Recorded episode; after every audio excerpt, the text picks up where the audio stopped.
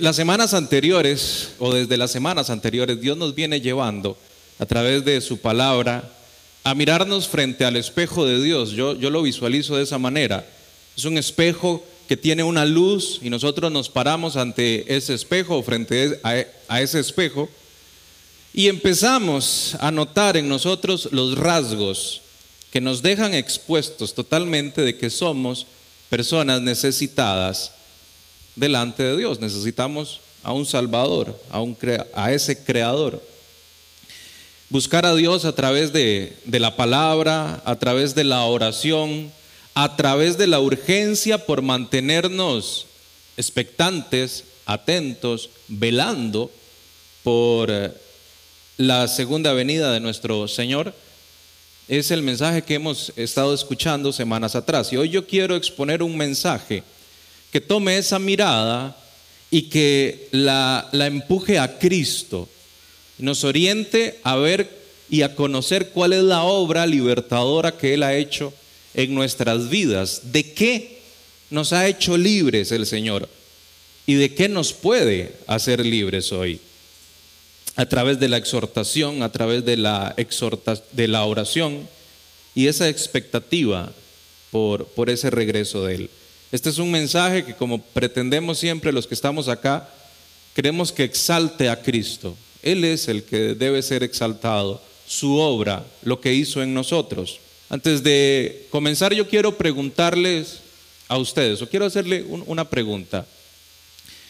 ¿Cuál palabra utilizarían ustedes, una sola, para definir la condición de la raza humana? Piénselo ahí si tuvieran que definir la condición de la raza humana después de la caída en el huerto del Edén, ¿cómo la definirían? ¿Qué palabra utilizarían? Yo estuve haciendo este ejercicio mientras estudiaba la enseñanza, la escuchaba también, y me parece a mí que la mejor definición es esclavitud.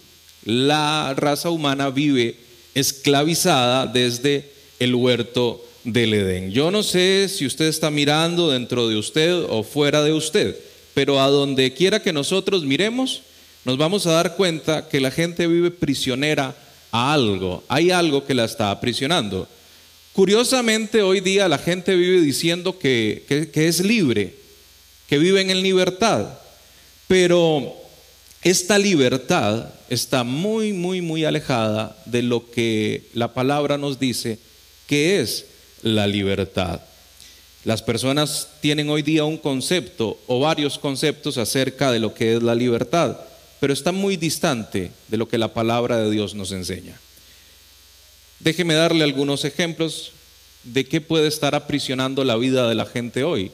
Y puede que hayan personas hoy acá entre nosotros que estén viviendo presas de algo, ya conociendo al Señor. Algunos probablemente, espero que no, pero puede que algunos todavía no conozca a Cristo como el libertador, como su salvador. La gente vive prisionera a su pasado. La gente vive prisionera pensando en, en situaciones que le hicieron fracasar. Viven prisioneras al pasado, a las caídas, a los tropiezos, a esa culpa que llega cuando recuerdo mi pasado. También la gente vive prisionera a sus pasiones, a la lujuria, a la avaricia, al deseo de poder. Viven prisioneras por esas pasiones. También la gente vive prisionera por el temor. Yo no sé si usted ha escuchado que hoy el mundo vive moviéndose empujado por el temor. El temor es el combustible que mueve al mundo en una dirección.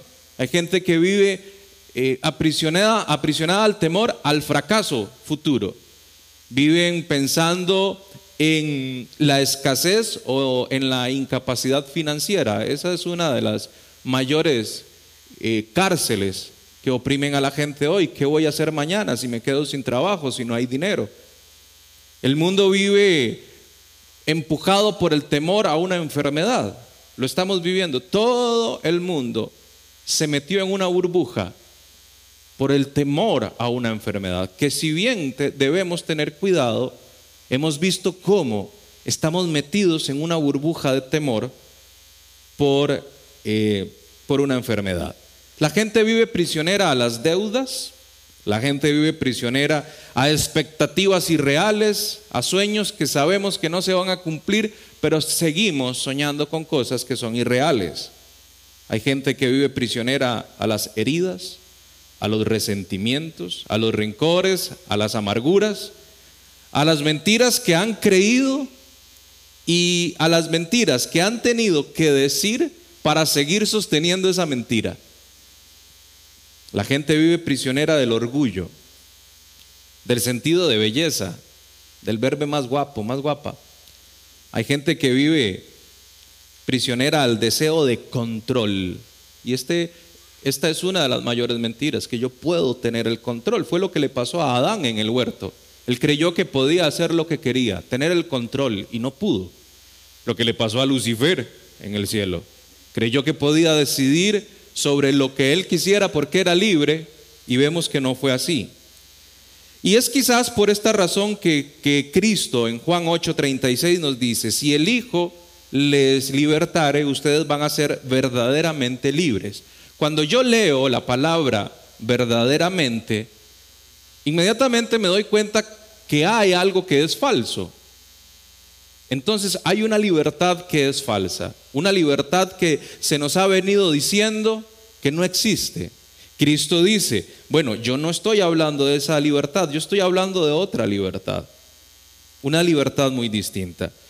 Definiciones de la libertad que la gente da hoy, bueno, dicen que la libertad es ausencia de obstáculos.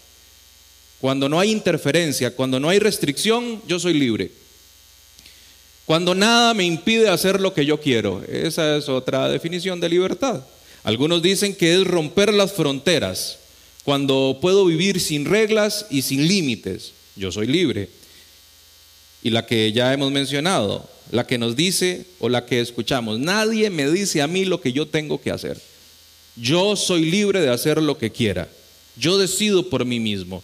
Y esta es una que se ha metido en nuestra sociedad, en nuestra familia, en nuestra iglesia. El esposo que le dice a la esposa, yo puedo hacer lo que me dé la gana porque yo soy libre. La esposa que le dice al esposo, yo puedo hacer lo que yo quiera porque soy libre. Pero estos son mentiras que nos ha venido implantando el mundo. Hay un principio que los hijos de Dios debemos aplicar en todas las áreas de nuestra vida. Y es mirar todas las cosas a través del, del, filtro de la cruz. Cristo es un lente que yo necesito utilizar para ver todas las cosas. ¿Cómo se ven todas las cosas? A través de lo que Cristo dice. Pablo dice, yo ya no vivo, ya no vivo yo, sino que Cristo vive en mí. Y todo lo que vivo en la carne, o sea, todo lo que vivo hoy, lo vivo en la fe. Yo tengo que vivirlo a través de Cristo. Mis sueños, mis anhelos, cómo trato a mi familia, cómo me comporto en el trabajo, cómo recibo lo que Dios me da, cómo manejo todo lo que tengo en mi mano, cómo veo la situación mundial. Todo yo tengo que verlo a través del lente de Cristo, a través de la cruz. Y la libertad, esa definición de libertad yo también tengo que verla conforme a lo que la palabra dice que es libertad. Cristo cuando dice ustedes conocerán la verdad y la verdad les hará libres, Él está diciendo por debajo de, de esta frase inicial que hay una mentira que es la que aprisiona. Si la verdad hace libre, la mentira esclaviza. Hay una o más mentiras que nosotros podemos estar viviendo o hemos vivido que nos aprisionan. Y la única manera para poder ser libres es conociendo a Cristo y su obra libertadora en nuestra vida. Vamos a ver cómo Él se presenta ante la humanidad como el gran libertador. Vayamos a Lucas. Ese es el, pasaje que nos va a guiar hoy. Lucas capítulo 4 versículo 14 al 22. Lucas, capítulo 4, a partir del verso 14, dice así. Y Jesús volvió en el poder del Espíritu a Galilea y se difundió su fama por toda la tierra de alrededor. Versículo 15. Y enseñaba en las sinagogas de ellos y era glorificado por todos. Vino a Nazaret donde se había criado y en el día de reposo entró en la sinagoga conforme a su costumbre y se levantó a leer. Y se le dio el libro del profeta Isaías. Y habiendo abierto el libro, halló el lugar donde estaba escrito, el poder del Señor está sobre mí, por cuanto me ha ungido para dar buenas nuevas a los pobres, me ha enviado a sanar a los quebrantados de corazón, a pregonar libertad a los cautivos y vista a los ciegos, a poner en libertad a los oprimidos, a predicar el año agradable del Señor. Y enrollando el libro lo dio al ministro y se sentó. Y los ojos de todos en la sinagoga estaban fijos en él. Hasta, hasta acá, hasta el verso 20, podemos ver cómo Jesús entra a la sinagoga, comienza a leer un texto de las escrituras, de los profetas, y simplemente con leerlo, había algo en él que hacía que los ojos de ellos estuvieran atentos, simplemente con leerlo. Qué bello debe ser escuchar a Jesús leer y recitar las escrituras. Luego sigue diciendo el verso 21, y comenzó a decirles, hoy se ha cumplido esta escritura delante de vosotros. Y todos daban buen testimonio de él. Y estaban maravillados de las palabras de gracia que salían de su boca. Y decían, ¿no es este el hijo de José? ¿Cómo, cómo puede ser posible? Este no es el hijo de José. Y ya Jesús estaba interpretando, estaba predicando. Dice que se maravillaban de las palabras que salían de su boca. Y ellos se preguntaban, ¿cómo puede ser posible? Este no es el hijo del carpintero, ¿cómo puede estar hablando así? Este pasaje nos habla de la misión que Cristo vino a cumplir, o una parte de su misión. Cuando leemos los evangelios encontramos que Cristo definió su misión acá en la tierra de diferentes maneras. Y no era que se estaba contradiciendo, no era que eh, con un grupo de personas él decía, yo vine a hacer esto, y con otro grupo decía, yo vine a hacer lo otro. No, sino que su misión es muy amplia y él la define de diferentes maneras. Por ejemplo, en Marcos 10:45 él les dice, yo vengo a dar la vida en rescate por muchos. No está contradiciendo lo que dice Lucas, sino que es parte de su misión también. Yo no vine a ser servido, yo vine a servir, parte de su misión. También dice en Mateo, yo no vengo a abolir la ley, yo vengo a cumplirla. No, no se está contradiciendo, está hablando de su misión. Luego dice en Juan 18, 37, yo vine para dar testimonio de la verdad. O sea, yo vengo a presentarles a ustedes la verdad, porque yo soy la verdad. Ustedes van a conocer la verdad y van a ser realmente libres. Cristo estaba consciente que el problema de la humanidad es que vive esclavizada a una o más mentiras que la humanidad ha creído como verdades. ¿Cuál es el contexto, histórico de lo que estamos viendo? Bueno, Cristo está en Nazaret. Esto sucede en Nazaret. Al que está llevando la vida de Jesús y que está llevando fase 2, esto anótelo o guárdeselo por ahí porque le va a servir. Y a usted también, si no lo está llevando. Cristo está en Nazaret. Nazaret está en Galilea. Galilea es una de las cuatro provincias de Israel. Nazaret es el lugar donde Jesús vive. Ahí están sus compañeros, ahí están sus amigos, ahí está la carpintería que era de su papá. Esta gente lo conoce. Él está en su pueblo, está en su barrio. Cristo llega en el día de reposo y va a la sinagoga, a la sinagoga de su pueblo. Y comenta que tiene una misión específica. Él viene a proclamar el Evangelio.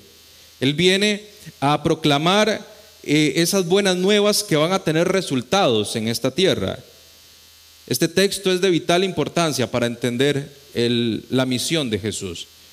Y podemos estudiar esta historia desde tres eh, aristas. Vamos a ver al predicador, quién es el que está hablando, vamos a ver el mensaje que él está dando y vamos a ver la reacción que tuvieron a ese mensaje del predicador. Cuando yo leo el Evangelio de Lucas o el Evangelio de Mateo, parece ser que Jesús es bautizado por Juan el Bautista, llevado al desierto por el Espíritu Santo y luego entra a la sinagoga. Pero Lucas y Mateo no, no comentan parte de la vida de Jesús. Ellos lo quisieron escribir así. Yo necesito estudiar la vida de Jesús de una manera cronológica y complementaria con los cuatro evangelios. Yo necesito estudiar la vida de Jesús utilizando los cuatro evangelios, porque en los cuatro yo puedo ver qué fue todo lo que hizo Jesús y acomodar y ver, ah, ok, esto pasó en este momento, pasó en este otro momento. Jesús es bautizado, es llevado al desierto, y cuando es llevado al desierto, después de ahí se va al sur, se va a Judea. Y gran parte del primer año de ministerio lo pasa allá en el sur, en Judea. ¿Qué sucede en ese primer año, en, los seis a diez primeros meses de ese ministerio? Bueno, suceden cosas como cuando él llega al templo y se encuentra a los mercaderes haciendo negocio. Recuerdan que él se molesta de una manera santa y levanta mesas y corre a todo el mundo. Y es cuando los que andaban con él recuerdan que la Biblia o que el, el rollo que ellos tenían decía, el celo de tu casa me consume, una profecía que se estaba cumpliendo. ¿Qué más sucede en ese primer año? El encuentro con Nicodemo o el encuentro con la samaritana, cuando él iba regresando a Galilea nuevamente y dice que le fue necesario pasar por Samaria y se encontró con aquella mujer y aquella historia bella de que Él es el agua de vida y que todo aquel que tome de Él no va a tener sed jamás y que va a haber un tiempo donde adoraremos en espíritu y verdad. Todas estas cosas pasaron en ese primer año. Luego regresa a Galilea y es donde Lucas lo recoge. Sigue con el relato. Es donde Jesús va a la sinagoga de su pueblo y comienza a, predicar de sí mismo. Lucas nos enseña de una manera muy sencilla qué fue lo que llevó a Jesús a regresar a Galilea después de estar en el sur. Lucas no dice que fue que Jesús se cansó del pecado de aquella gente, que llegó al templo y vio a aquellas personas eh, su pecado y se cansó y dijo, no, ya me voy para, para Galilea. No, no fue eso. Él no se cansó de la gente. Lucas dice en el verso 14, de una manera muy sencilla, Jesús volvió en el poder del Espíritu a Galilea. Pero, ¿cuál Espíritu? Bueno, el espíritu que lo concibió a él, el espíritu que lo bautizó, el espíritu que lo llevó al sur. Es el mismo espíritu que lo regresa a Galilea. Dice Pablo en Romanos 8:14, porque todos los que son guiados por el Espíritu de Dios son hijos de Dios. Él es hijo de Dios y él atendía a la voz del Espíritu Santo. Ese es el espíritu que movía a Jesús para moverse. Y debería suceder lo mismo con nosotros. Nosotros deberíamos ser siempre guiados por el Espíritu Santo, porque somos hijos, somos hijas de Dios. Pero Pablo dice también que los deseos de la carne son en contra de los deseos del Espíritu. Y yo no sé si a usted le pasa, pero a mí me sucede que no siempre atiendo a la primera a la voz del Espíritu. Mi carne se opone en ciertas eh, circunstancias, en ciertos momentos, nos oponemos al, al Espíritu. Esto sucede porque estamos en este cuerpo de carne. En Cristo no sucedía porque su obediencia era perfecta y él atendía inmediatamente al Espíritu Santo. Nosotros debemos buscar vivir de esa manera, pero ¿cómo lo hacemos? Bueno, alimentando al Espíritu. No provean para los deseos de la carne, dice la Biblia. Si nosotros alimentamos la carne, ¿qué va a pasar con el espíritu? Se va a contristar. está en nosotros, sí, pero no vamos a ser tan sensibles a su guianza. Pero si yo alimento el espíritu, ¿cómo? Lo hemos visto durante estas semanas, buscándolo en oración, buscando cuál es su voluntad, no imponer nuestra voluntad a Él, sino pedirle que nos alinee a su voluntad, velando, orando, estando eh, expectantes a Él viviendo expuestos a su palabra, que su palabra revele en mi vida qué es lo que yo debo hacer. Cuando yo vivo así, puedo ser sensible al Espíritu Santo. En este punto de la historia, Jesús ya tenía una fama, ya se venía formando una fama, ya había hecho milagros. Por ejemplo, había convertido el agua en vino. Y eso fue un notición. Todo el mundo hablaba de eso. Y ya la gente lo seguía y se le había dado algún tipo de credencial como maestro. ¿Por qué? Porque dice que se le permitió leer en la sinagoga. No cualquier persona leía en la sinagoga. Ya a él se le conocía como un maestro.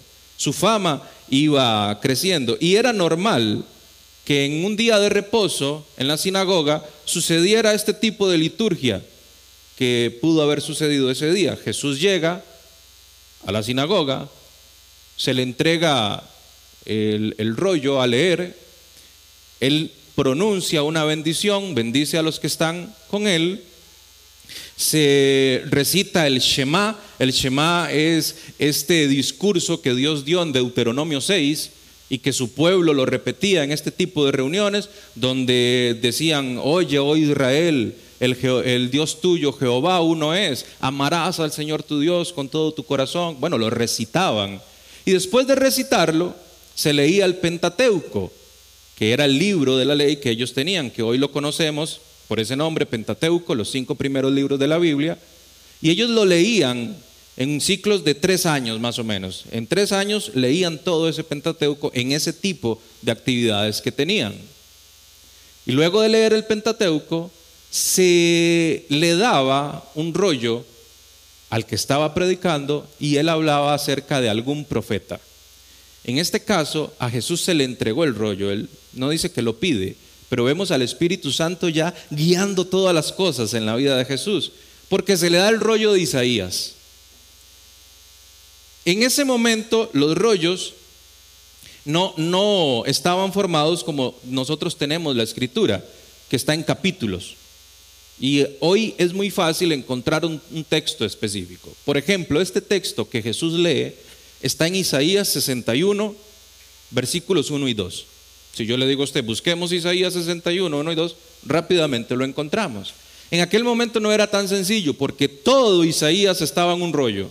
Y entonces había que empezar a, a darle vuelta al rollo para encontrar un texto específico. Pero Jesús conocía la palabra, sobre todo porque hablaba de él. Encuentra el texto, empieza a leerlo y lee ese texto específico. Aquí hay algo que tiene que ver con la vida de Jesús. Jesús sabe que está leyendo que, algo que tiene que ver con la vida de él. Prácticamente le dan el rollo, ábralo donde quiera, él lo abre en ese texto y se presenta como ese Mesías del que habla Isaías. Este es el predicador que tenemos.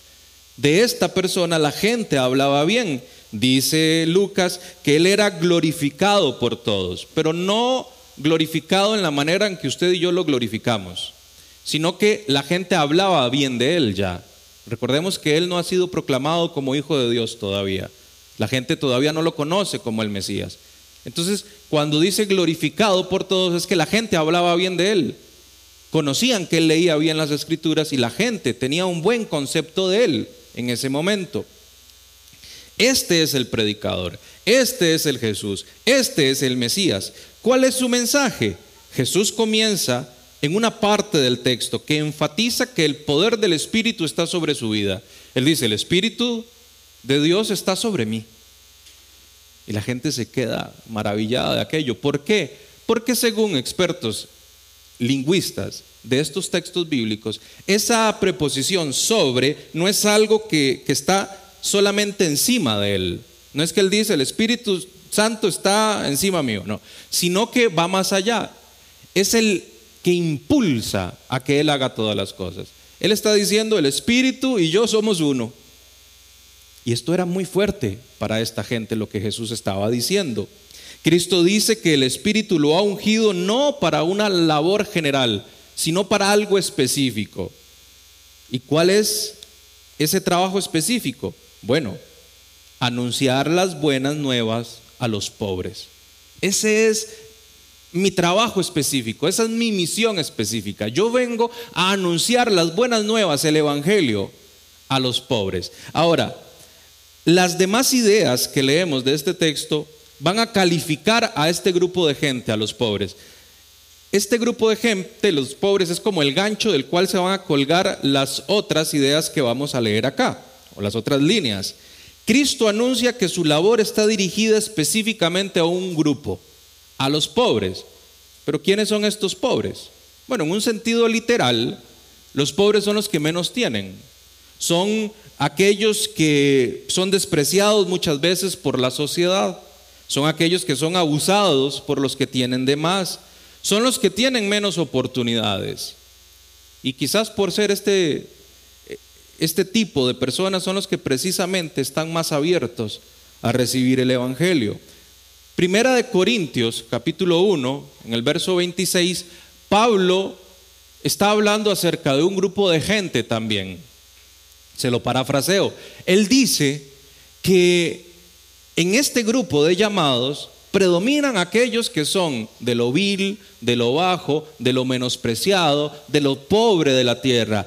A esos llamó Dios para avergonzar a los reyes y a los príncipes. Hay una congruencia hermosa entre lo que Pablo está diciendo, a quién vino el Evangelio, y lo que Jesús está diciendo acerca de sí, a quién viene él a rescatar, a los pobres. Pero sabemos que no se trata de una pobreza material, va mucho más allá, porque si no, podríamos decir o diríamos que el Evangelio está dirigido solo a los que menos tienen, a los que tuvieron menos oportunidades materiales. Y sabemos que no es así. Va mucho más allá. Esta palabra va mucho más allá de algo material. Nosotros sabemos que la mayor pobreza de la raza humana no es material, es una pobreza espiritual. La gente vive en una pobreza espiritual enorme. El problema es que nosotros ponemos más pasión y más empeño en tratar, tratar de corregir y resolver nuestra pobreza material que nuestra pobreza espiritual. Estamos más enfocados en tratar de estar mejor materialmente que estar mejor espiritualmente. Yo quisiera tener más de esto, quisiera poder hacer más, quisiera viajar más, quisiera tener un mejor trabajo, Quisiera eh, que me dieran la oportunidad de hacer más horas extras porque necesito esto, necesito lo otro. Estamos enfocados, empeñados en corregir nuestra situación material, mucho más allá que corregir nuestra necesidad y pobreza espiritual. Si al morir usted llega a la condenación eterna, Dios quiera que no y lo hace llegando con la cuenta de banco llena a tope, usted se va a dar cuenta que la pobreza espiritual de la que habla la Biblia es otra. Por otro lado, si usted llega a la presencia del Señor con sus cuentas de banco en cero, acolló el quebrado, coyó el comido, inmediatamente después que usted atraviese el umbral hacia la vida eterna, se va a dar cuenta de la riqueza que tiene aunque no haya tenido nada en esta tierra, porque es coheredero de Cristo. Esta es la gran verdad. Para entrar al reino de los cielos, nosotros debemos reconocer nuestra pobreza espiritual, la ausencia de méritos, la bancarrota moral que tenemos. La persona que comprende que su deuda está por encima de lo que puede acumular o tener de este lado de la gloria, es la que sabe que no puede pagar el favor de Dios. Y ahí está lista para reconocer que necesita un libertador, alguien que le haga libre de la mentira. La mala noticia es que ninguno de nosotros puede hacer algo por pagar esa deuda que tenemos ante Dios. Nada. Nuestras buenas obras no nos alcanzan para nada. El que usted madrugue a venir a la iglesia no alcanza. El que usted madrugue para orar no alcanza. El que usted ayude a su vecino a comprar el diario cada mes no alcanza. Nuestras buenas obras no sirven de nada. Esa es la mala noticia. La buena noticia es que Cristo vino por aquellos que entienden eso, que entienden que sus obras son insuficientes y que necesitan que Él les rescate que necesitan un Salvador, que necesitan un libertador. Si yo no entiendo eso, el mensaje de Cristo no es para mí. O no se ha encarnado en mí todavía. Y ese es un problema serio. Cuando creemos que nuestras obras son suficientes. Y a veces pensamos, no, yo sé que mis obras no son suficientes. Escuche esta idea. Cada vez que peco, pienso que Dios se va a alejar de mí. Cada vez que me porto mal, siento que Dios va a poner su vara sobre mí y me va a tratar mal. Muchos viven así. Yo lo he llegado a pensar. Ahí estoy poniendo las buenas obras como el fundamento para el amor de Dios en mi vida. No le estoy diciendo que puede pecar y hacer lo que le dé la gana, no. No le estoy diciendo eso. Estoy diciendo que vivimos pensando que el favor de Dios está para nosotros y su salvación por si me porto bien o me porto mal. Primero el Espíritu Santo nos va a llevar a hacer las cosas de la mejor manera, pero si fallamos, abogado tenemos para con el Padre, dice la Biblia. Pero este es un ejemplo de cómo inconscientemente pensamos que las buenas obras son las que hacen que Dios tenga más gracia o menos gracia para conmigo. Y no es así. Ahora hay tres frases que califican la, proclamación de este mensaje para este grupo. ¿Cuál grupo? El de los pobres. ¿Quiénes son los pobres? Todos. Todos somos pobres espiritualmente hablando. Todo el mundo es pobre espiritual. Entonces Jesús está diciendo, yo vengo a predicar este mensaje a todos. Este mensaje es para todos, para todo el ser humano, tenga o no tenga eh, materialmente hablando. Él dice que Él viene a proclamar libertad a los cautivos y dar vista a los ciegos. Dice que viene a libertar a los oprimidos y que viene a pregonar el buen año del Señor. Estas tres indicaciones, líneas que Jesús da definen lo que viene a hacer con los pobres. Por ejemplo, a proclamar libertad a los cautivos y vista a los ciegos. Durante su ministerio en la tierra, Jesús no dejó libre a ningún preso en la cárcel, a ninguno. Entonces, cuando leemos que Él viene a dar libertad a los presos, a los cautivos, yo tengo que entender que es otro tipo de prisión de la que Él está hablando. Y es la prisión del pecado. Son las amarras del pecado. Él viene a liberar a los que están amarrados por el pecado. Estas amarras son peores que cualquier otra amarra. ¿Por qué? Porque amarran el alma, nublan el entendimiento, endurecen el corazón le hacen daño a nuestra vida y a la vida de los demás. Nos llevan a hacer lo que no queremos hacer y a no hacer lo que debemos o queremos hacer. Cristo viene a romper estas amarras, Cristo nos viene a hacer libres de eso. Las amarras del alma o el pecado permite el disfrute de las pasiones, pero luego, después de un tiempo, amargan el alma del hombre y de la mujer. Muchas veces las amarras del alma nos hacen quedar bien delante de los hombres, pero nos hacen quedar mal delante de Dios. El concepto de que vino a dar vista a los ciegos está unido a este. Porque aunque Cristo sí le devolvió la vista o le dio vista a los ciegos, algunos mientras estaba acá en la tierra, este pasaje es mucho más amplio, o este grupo va más allá de un grupo con un problema o, una limitante física. Cuando él habla de los ciegos, él está hablando de que viene a dar vista a aquellos que habíamos sido cegados por el pecado. La palabra insiste que el pecado nos hace ciegos.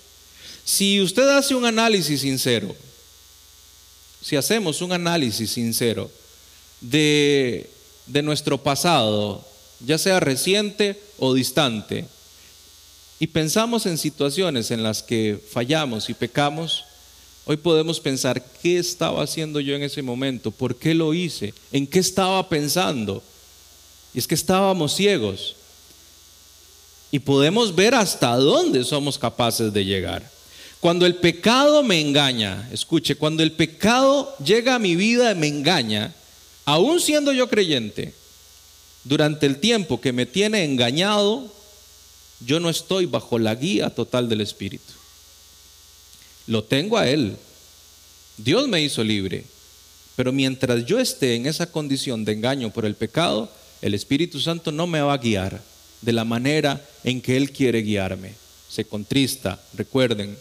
El pecado miente, oculta, minimiza, distorsiona, niega, justifica mis peores acciones, cambia la realidad de las cosas me autodestruye mientras pienso que estoy disfrutando de mi autodestrucción. ¿Cuál es la fisiología del pecado?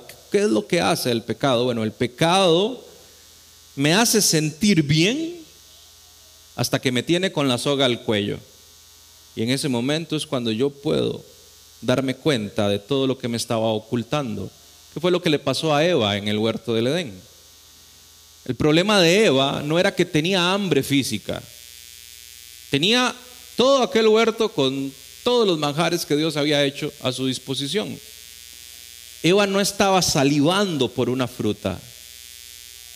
El alma de Eva estaba salivando deseo de poder. Ese fue el problema. Quería más, quería poder. El engaño del poder, el engaño de hacer lo que yo quiero en el momento que yo quiero y cuando yo quiero. Ese fue el problema. Y cuando estuvo con la soga al cuello, pudo ver lo que realmente había pasado. Y es que el pecado me hace sentir bien. Por eso el pecado del otro siempre es más grande que el mío. Porque el pecado del otro no me hace sentir bien a mí. Cuando yo peco, yo justifico o trato de justificar mi pecado. Incluso con una falsa humildad. Señor, es que tú sabes que yo soy débil y esta es mi carne. Me estoy justificando en que mi carne es débil. Por eso el pecado del otro es mayor, porque yo no necesito justificarlo. Siempre voy a ver el pecado del otro mayor que el mío. Bueno, Cristo nos hace libres de esa ceguera espiritual y podemos verlo a Él más satisfactorio, más rico, mejor que cualquier otra cosa. Esa es la manera en que Cristo viene a darnos libertad de la mentira, del pecado. Él se presenta como nuestro libertador y yo puedo encontrar satisfacción en Él. Luego dice que vino a dar libertad a los oprimidos. Y estos oprimidos son los que son oprimidos por culpa del pecado del otro. Un ejemplo, las enfermedades. Hoy el mundo vive oprimido por las enfermedades. Quizás usted esté atravesando una opresión por alguna enfermedad. Y eso se lo debemos a nuestros amigos en el huerto, a Adán y a Eva. Las enfermedades hoy son causadas por la caída del ser humano. Tenemos consecuencias por la culpa del otro. Cristo vino a darnos libertad de eso. Yo no quiero venderle un milagro hoy, pero yo estoy seguro que Dios puede sanarle a usted de cualquier enfermedad. Y estoy seguro, escúcheme, de que le va a sanar de cualquier enfermedad, ya sea aquí o del otro lado de la gloria. Jesús vino a sanarnos de cualquier enfermedad y puede utilizar esa enfermedad para llevarnos al otro lado de la gloria.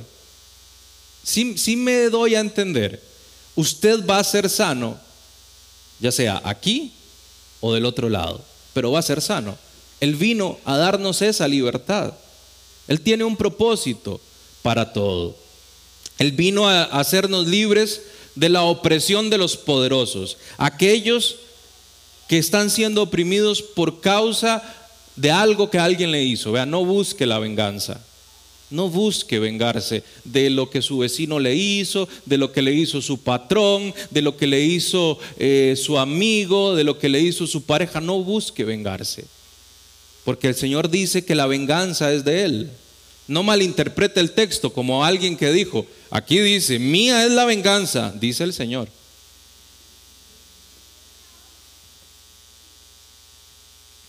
No busque vengarse, deje que Jesús haga y que le haga libre. Él vino a libertarnos cuando somos oprimidos, escuche este juego de palabras, por la religiosidad de los sistemas religiosos. Los sistemas religiosos hoy oprimen a la gente. El legalismo, el activismo, el hacer, hacer y hacer en la iglesia para sentir que tengo un favor especial delante de Dios. Eso oprime al hombre. Cristo es el agua que viene a saciar nuestra sed en Él. Cristo nos hace libres porque Él es el camino, es la verdad y es la vida. Y hoy hay muchos que están siendo oprimidos por falsas doctrinas y falsos maestros. Muchos hoy están oprimidos por falsas doctrinas y falsos maestros. Pero Él vino a hacernos libres de eso. Conozcan la verdad y la verdad les hará, libre. ¿Saben por qué hay tanta gente engañada por, el, por la doctrina de la prosperidad? Yo no le llamo evangelio. Evangelio es una buena nueva y eso no tiene nada de bueno. ¿Sabe por qué hay muchos que viven engañados por esta doctrina de la prosperidad? Porque no han encontrado la verdad en Cristo a través de su palabra. Su palabra nos hace libres de esa opresión. Cristo vino a libertar a los oprimidos por el deterioro moral de la sociedad. Hay un deterioro moral terrible en nuestra sociedad. Yo no sé si usted leyó esta noticia o la vio en algún lugar en esta semana de un bebé en una caja de cartón en San Carlos, que lo encuentran muerto de hace ya algún tiempo, porque su mamá no está, se fue. Y muchos preguntan, ¿dónde está Dios? ¿Dónde está Dios cuando un hombre de color en Estados Unidos muere mientras un policía le tiene la rodilla puesta en el cuello? ¿Dónde está Dios? Bueno, Él está. Él está. Y Él vino a hacernos libres de ese sentimiento de injusticia, porque Él va a hacer justicia en algún tiempo, en algún momento. Y nosotros debemos descansar en esa justicia que Él viene a hacer. Y al final Él dice, Cristo vino a predicar el año favorable del Señor. ¿Cuál es el año favorable que Jesús está hablando acá o que habla la Biblia? Bueno, habla acerca del jubileo. Usted puede leerlo en Levíticos 25 en su casa para que lo estudie.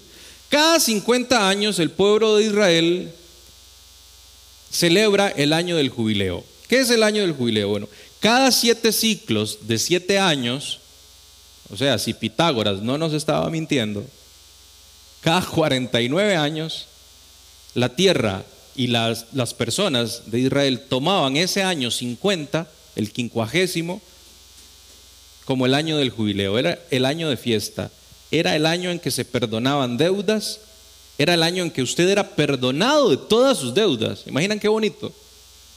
Era el año en que dejaban la tierra descansar, nadie sembraba, nadie hacía nada, y, y Dios bendecía la tierra y les daba cosecha. Era el año en que aquel que había sido contratado como jornalero porque tenía alguna deuda con alguien era dejado en libertad y su deuda era perdonada. Si había perdido una tierra hipotecada, le era devuelta. Y todos vivían esto. Jesús dice, yo soy el jubileo de ustedes. Yo vengo a perdonar deudas, yo vengo a libertar a los cautivos, yo vengo a traer abundancia espiritual a sus vidas, yo vengo a devolver lo que habían perdido, yo vengo porque yo soy el jubileo de ustedes. Y en Él recuperamos el tiempo, en Él recuperamos las energías en Él recuperamos los sueños perdidos cuando están encaminados en su voluntad. Él viene a redimir todo en Él.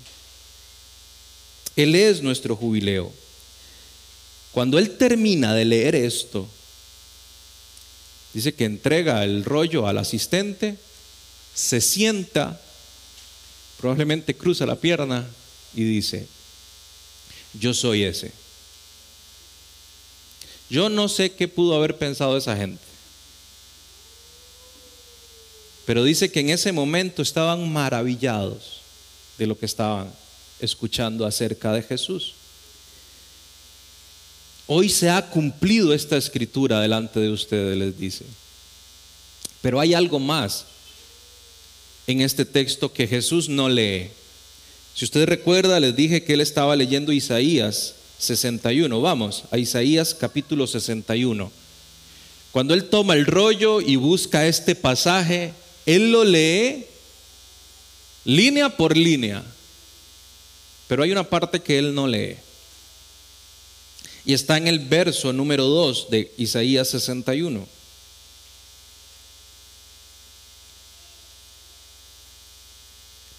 Dice, a proclamar el año de la buena voluntad de Jehová, o sea, a proclamar el año del jubileo.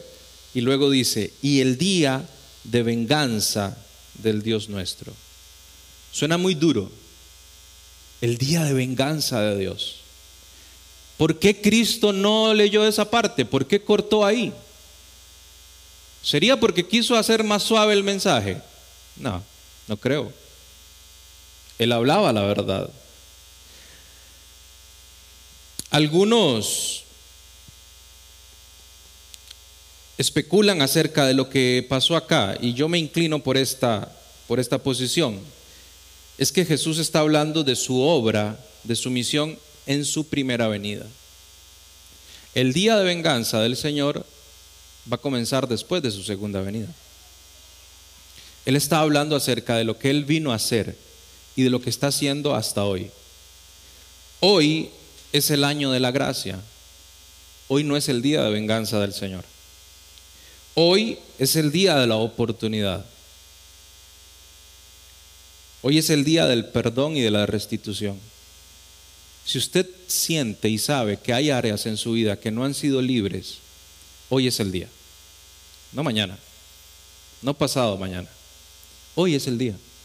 Hoy es el año de la gracia.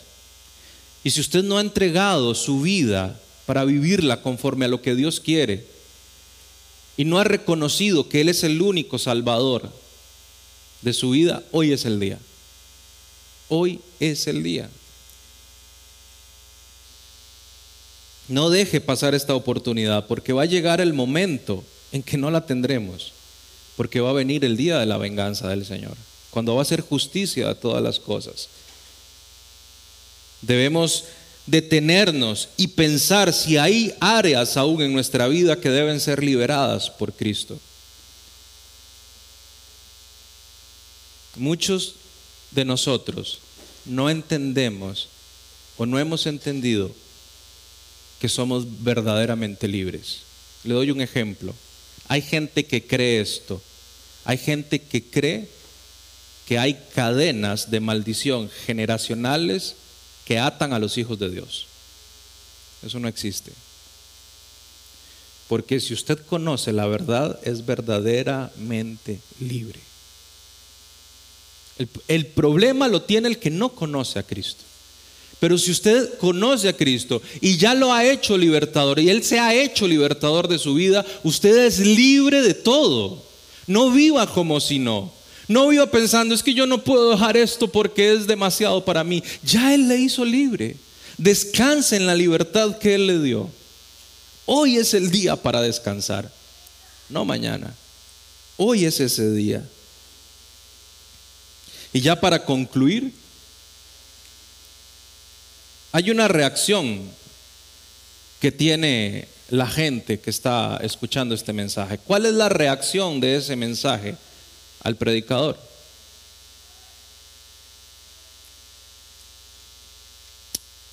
¿Cuál es la reacción que tiene usted hoy a este mensaje? Yo estoy presentando y estamos hablando del Cristo que nos hace libres que si vivimos como esclavos es porque no le conocemos bien. ¿Cuál es la reacción de esta gente? Esta gente dice, ¿no es este el hijo de José? ¿No es este el hijo del carpintero? ¿No es este el que heredó la carpintería? ¿No es este el que hace bancos y mesas ahí mientras no está predicando? ¿No es este el hijo de José? No, ese no es el hijo de José. Escuche quién es este. Él es el Hijo de Dios. Él es el Logos, el que estuvo en el principio. Él es el Alfa y la Omega. Él es la piedra angular. Él es la luz del mundo. Él es la puerta, la resurrección y la vida. Él es el que estuvo muerto, que resucitó y que vive hoy. Él es el pan de vida. Él es el autor de la vida. Él es el testigo fiel y verdadero. Él es el santo, Él es la roca, el deseado de las naciones, Él es el amén, Él es la sabiduría de Dios, Él es nuestra justificación, nuestra santificación y nuestra redención. Él es nuestro abogado ante el Padre, Él es el Señor del cielo y de la tierra y de la gloria, el Rey de reyes, Él es el Señor de señores. Él es el rey de los siglos, el rey eterno, el príncipe de paz, el príncipe de los pastores. Él es el buen pastor. Él no es el hijo de José. Él es nuestro libertador. Nuestro libertador. Ese día Jesús predicó y todos se maravillaron. Pero si usted sigue leyendo el texto, en Lucas 4, en el verso 29, dice que se molestaron tanto después de esto que lo llevaron a la montaña, al cerro, y lo querían despeñar. Era una audiencia incrédula. Pasaron de la admiración inicial a un profundo rechazo, prácticamente en el momento. ¿Cuál es la reacción suya hoy? La admiración de Jesús como un personaje no es suficiente. Y hoy el mundo está lleno de personas que admiran a Jesús. Y en las redes sociales lo vemos. Pero eso no es suficiente. Decir palabras bonitas a Dios no es suficiente. Es más, cantar en una noche de adoración con la luz apagada y llorar no es suficiente. Eso va mucho más allá. Eso va en el día a día. Va hasta el reconocimiento de nuestra necesidad de perdón de pecados. De necesidad de un libertador que nos haga libres día con día. Por eso su misericordia se estrena todos los días. Porque todos los días yo necesito entender que Él es mi libertador y vivir para Él. Cuando yo creo esta verdad, la que Él ha proclamado, cuando yo creo que solo Él puede perdonar, cuando creo en eso y vengo arrepentido y pido perdón, creo que Él puede perdonarme de cada uno de mis pecados y que puede restaurar mi vida. Y eso es vivir como si Él fuera nuestro Señor y Salvador. Debemos acercarnos a Cristo, debemos acercarnos a su verdad debemos vivir bajo la guianza del Espíritu Santo para ser verdaderamente libres. Ese es el Cristo. Esa es la verdadera libertad. Entonces nuestras palabras, nuestra adoración, nuestras canciones, nuestra admiración sí van a tener un valor en el reino de los cielos.